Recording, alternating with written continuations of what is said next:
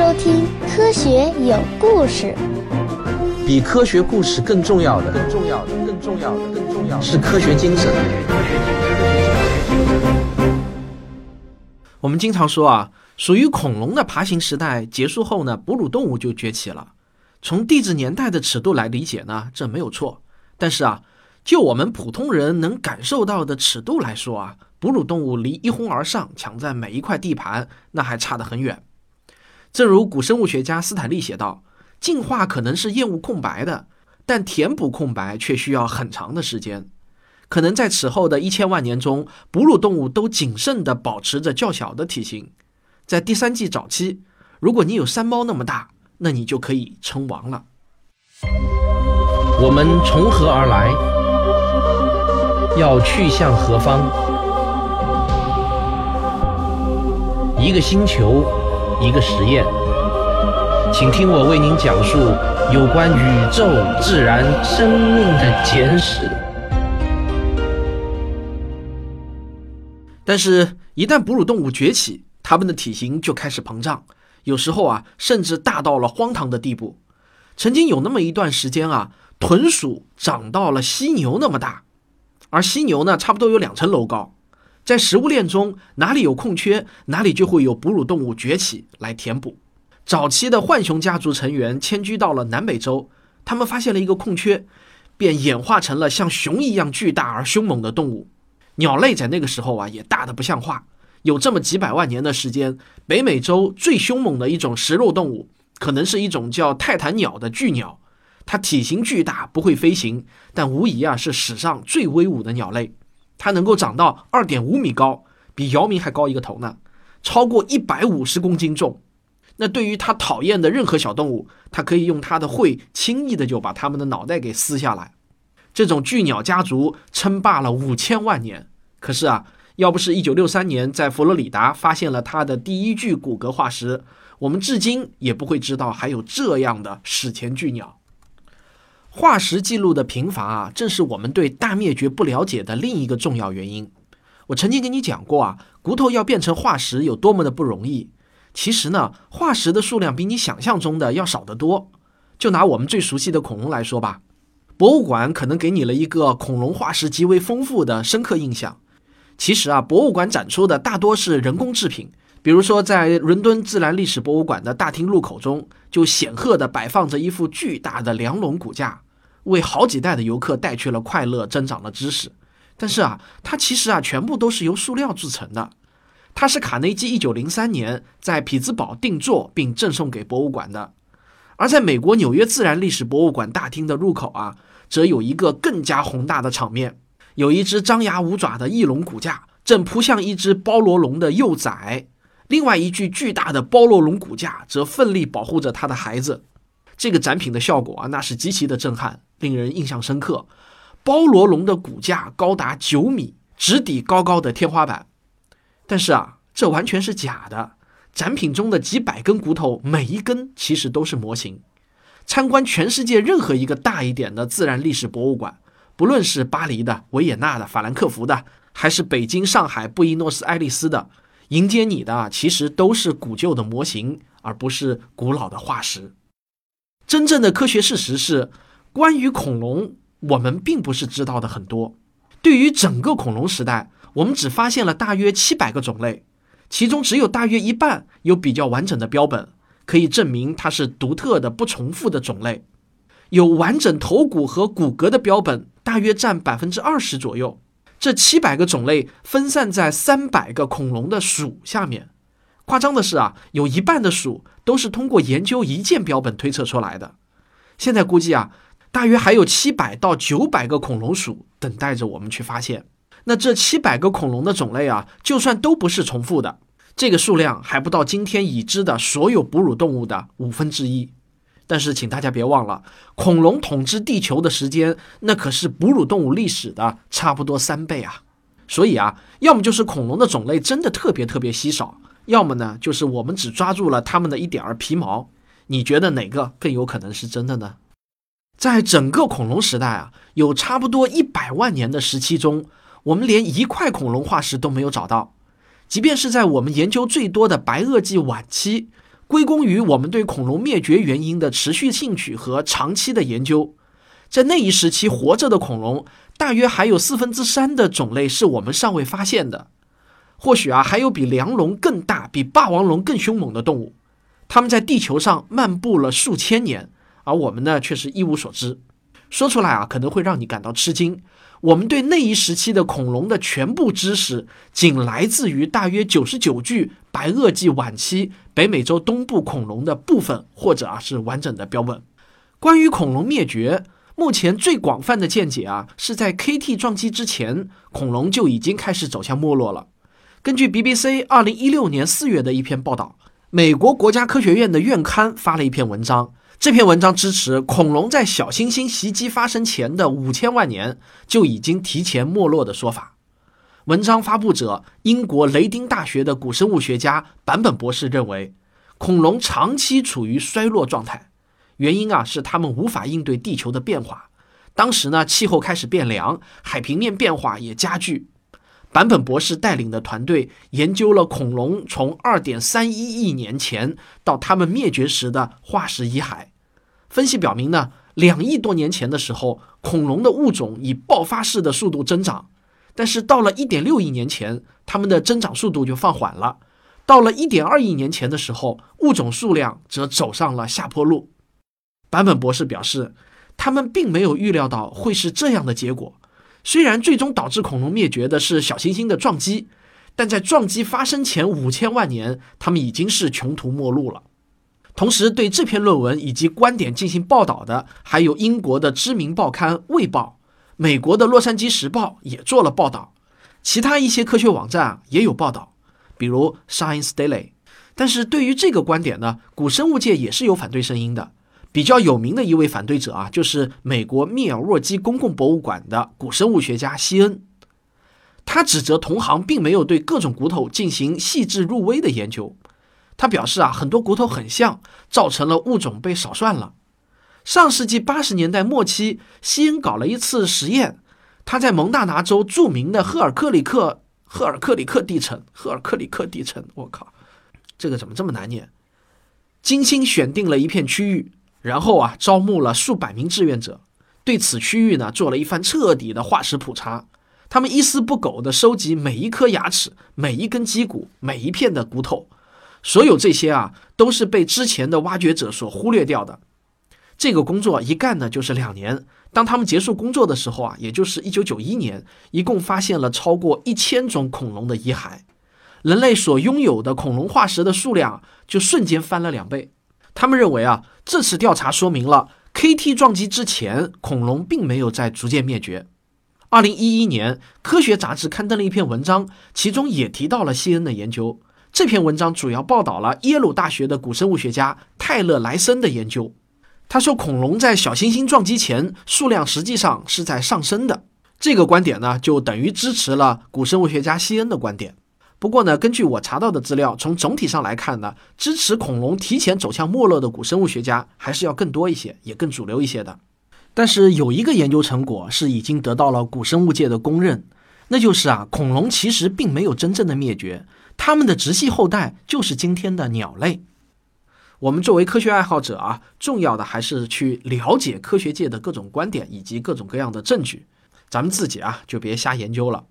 巧的是啊，今天凌晨我收到一个痴迷血型与性格研究的朋友发来的文章。他说啊，他有一个最新的研究成果，可能是人类学一个重要的发现。他说他通过研究人和各种猩猩的血型后啊，认为黑猩猩很可能是人类的祖先直立人的祖先。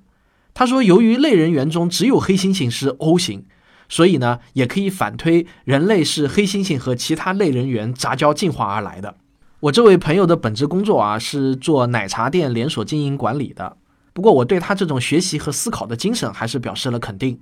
但是我真心不建议他在没有搞懂所有已知的科学成果之前自己去做所谓的研究啊，至少得先搞明白进化树是啥意思吧。他是真把黑猩猩当成人类的祖先了。不过啊，我还是给这位朋友回了一个晕的表情。我的这个表情呢，表达的意思呢含糊一点，他怎么理解都可以吧。他不听我节目的，所以我也不怕在这里说。好了，我们总是习惯于认为啊，人类成为这颗行星上的统治物种是不可避免的。现在呢，科学研究却表明，人类的出现很可能是拜几次天外撞击和一些偶然事件所赐。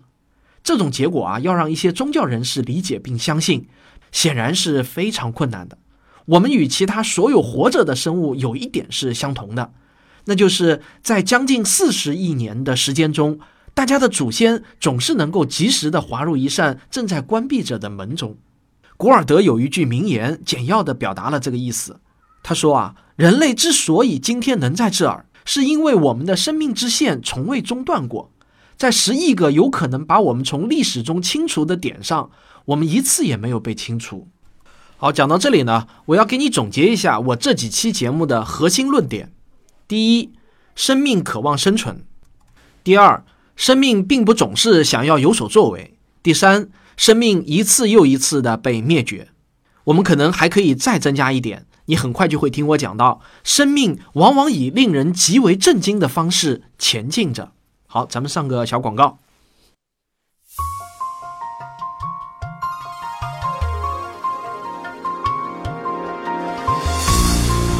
用证据还原真相，用科学理解世界。大家好，我的最新专辑《真假世界未解之谜》已经正式开始更新了，欢迎大家订阅收听。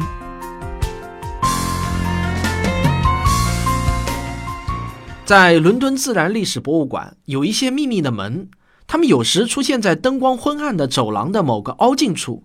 有时呢，又出现在一瓶瓶的矿物标本、鸵鸟蛋以及其他一些历史已经超过一个世纪的杂物之间。说他们秘密的意思啊，是说他们从不会引起游客们的注意。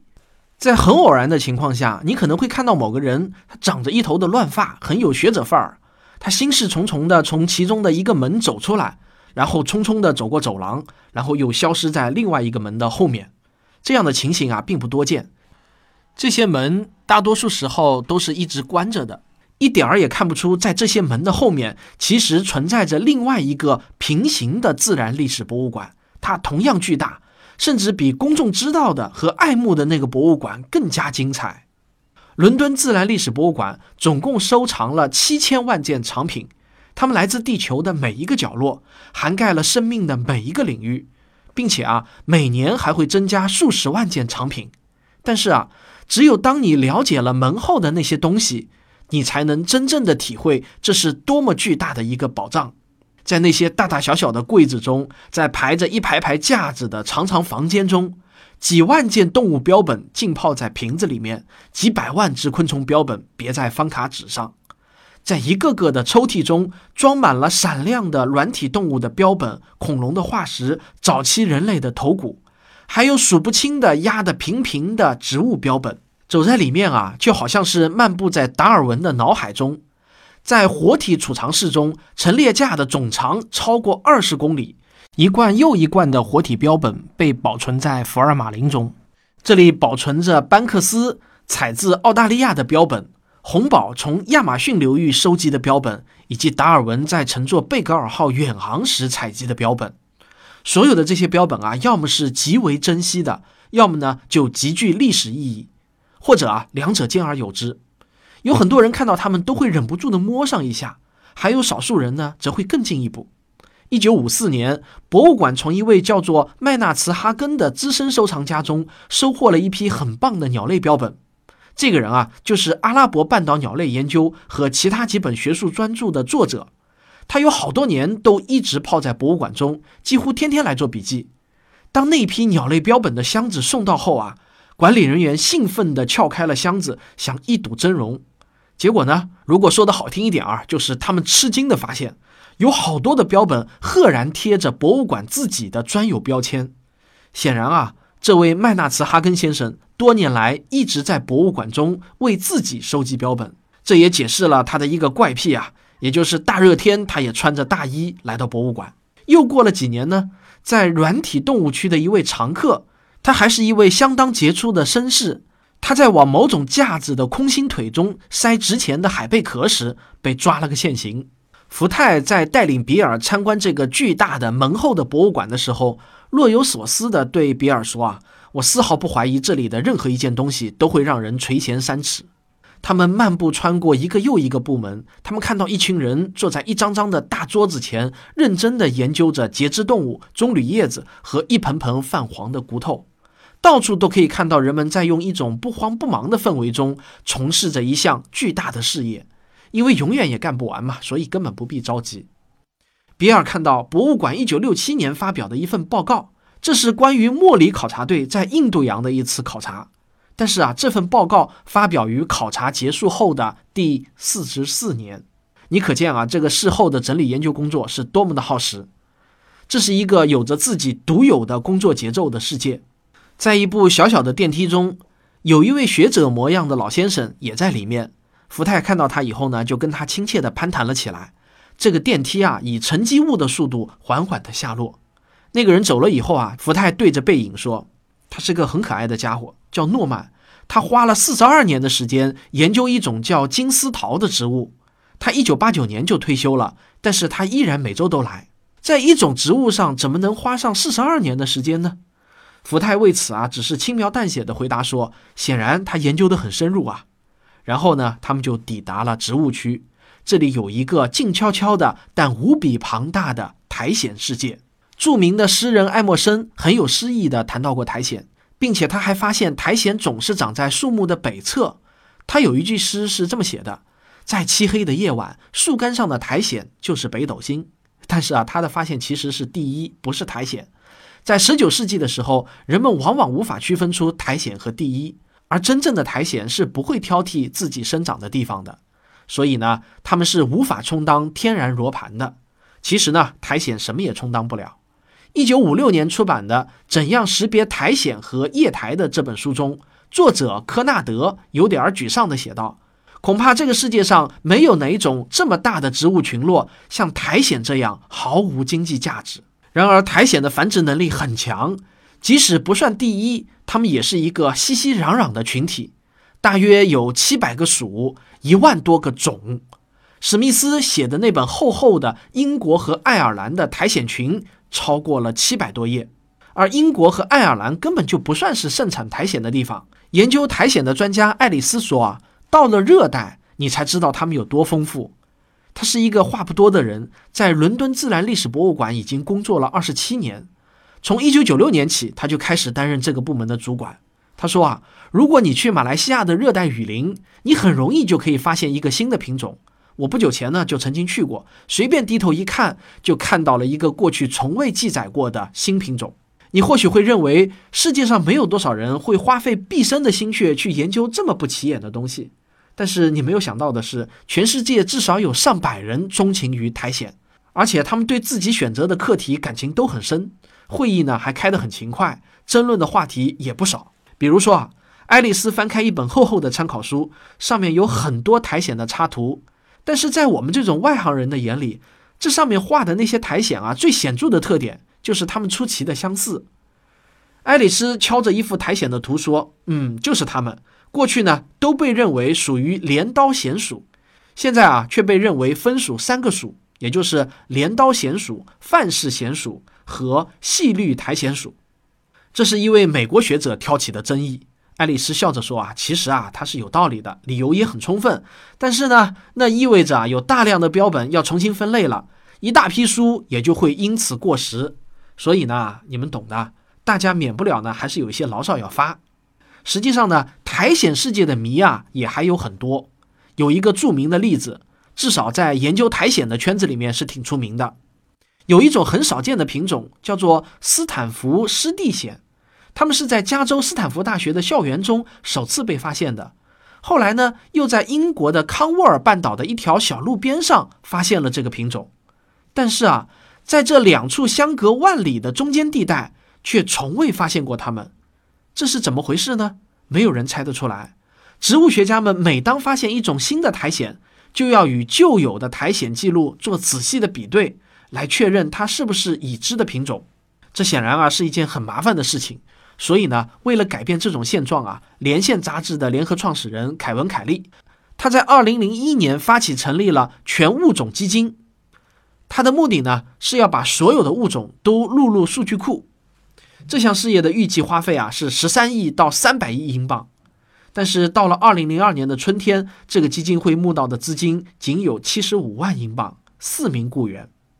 不过呢，我查到的后续资料显示啊，这个基金会也受到了一些批评，因为有人认为啊，物种间的差异其实并不显著，要收集全所有的物种，那只有理论上的可能性，你很难客观的分辨一个生物到底是单个物种呢，还是多个物种。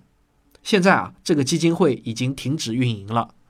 如果按某些人的推测，上代发现的昆虫数量就有上亿种，而我们发现新品种的速率保持现状的话，那么我们需要一万五千年才能把所有的昆虫给定义出来，而要完成其余的动物王国所需要的时间，那就更是长的没边儿了。可能呢，有些人会产生这样的疑问：感觉上啊，博物学已经有了几百年的历史，甚至有些观点认为有了上千年的历史。有些人认为《本草纲目》就可以算作一本博物学的著作，那个著名的科学史教授吴国胜老师就是这么认为的。但是啊，为什么实际上我们对自然界的物种只知道个皮毛呢？下一期啊，我们就来谈谈大自然依然对我们保持神秘的原因。好，科学有故事，咱们啊下期再聊。今天。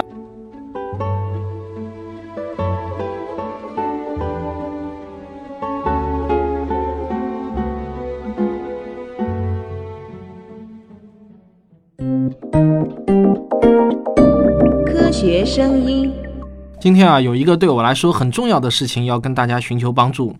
大家知道，我的第一部科普纪录片《令人惊叹的宇宙》已经制作完毕了，那么将在绍兴这次演讲会上首发。我现在啊，已经开始创作我的第二部科普纪录片，也就是《恐龙为什么会灭绝》。听过我这几期节目的听众啊，应该知道这个主题的片子必然要出现 KT 线这个与恐龙灭绝有关的最重要的话题。我希望呢，能在我的片子中，在 KT 线露头的地方啊实拍讲解。那经过一番查找呢，在中国境内啊，可能唯一适合拍摄的地点呢，在黑龙江省伊春市的嘉阴县，那里有一个恐龙山国家地质公园。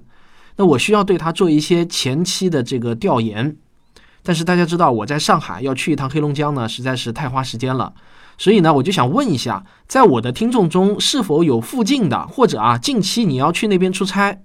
如果有的话，请你与谭老师取得一下联系，微信和 QQ 都是四零零零零九五九。我需要你帮我了解一些当地的实地情况，拍摄一些影像资料。好，所以就拜托大家了。另外，我今天还想多啰嗦几句。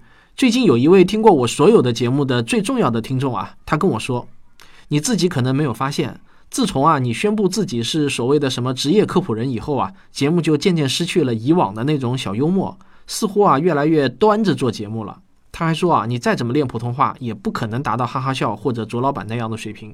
所以呢，你就不要再很刻意的去纠正你的发音了，慢慢来。好在呢，你的普通话说的大家也都能听懂，广大南方听众啊，说不定还很喜欢你这种亲切的乡音呢。啊，不是说不定。就是广大南方听众，就是很喜欢我这种亲切的乡音，对吧？这个我觉得他说的还是很有道理的。我感觉自己啊，现在做节目的顾忌啊，似乎是越来越多了，越来越在乎听众的评价。那这种心态的转变啊，就导致我以前那种很放松、很随意的状态消失了。这种状态一消失呢，各种冷幽默也就跟着消失了。这似乎啊，不是一件好事。所以呢，从今天开始啊，我想努力找回我过去做节目的那种放松的状态。另外呢，关于普通话，我还是会努力提高自己的。但是呢，我不再像以前那样操之过急了。我打算啊，用下意识去纠正，而不是刻意去纠正了。其实你们听着累啊，我比你们说的，我比你们更累啊。那好，今天的废话呢，就说到这里，咱们下期再见啊！如果你喜欢我的节目，别忘了点一下订阅。如果你还没有订阅过的话，这样就可以及时收到更新通知了。另外，也请点赞、分享和评论，谢谢大家，我们下期再见。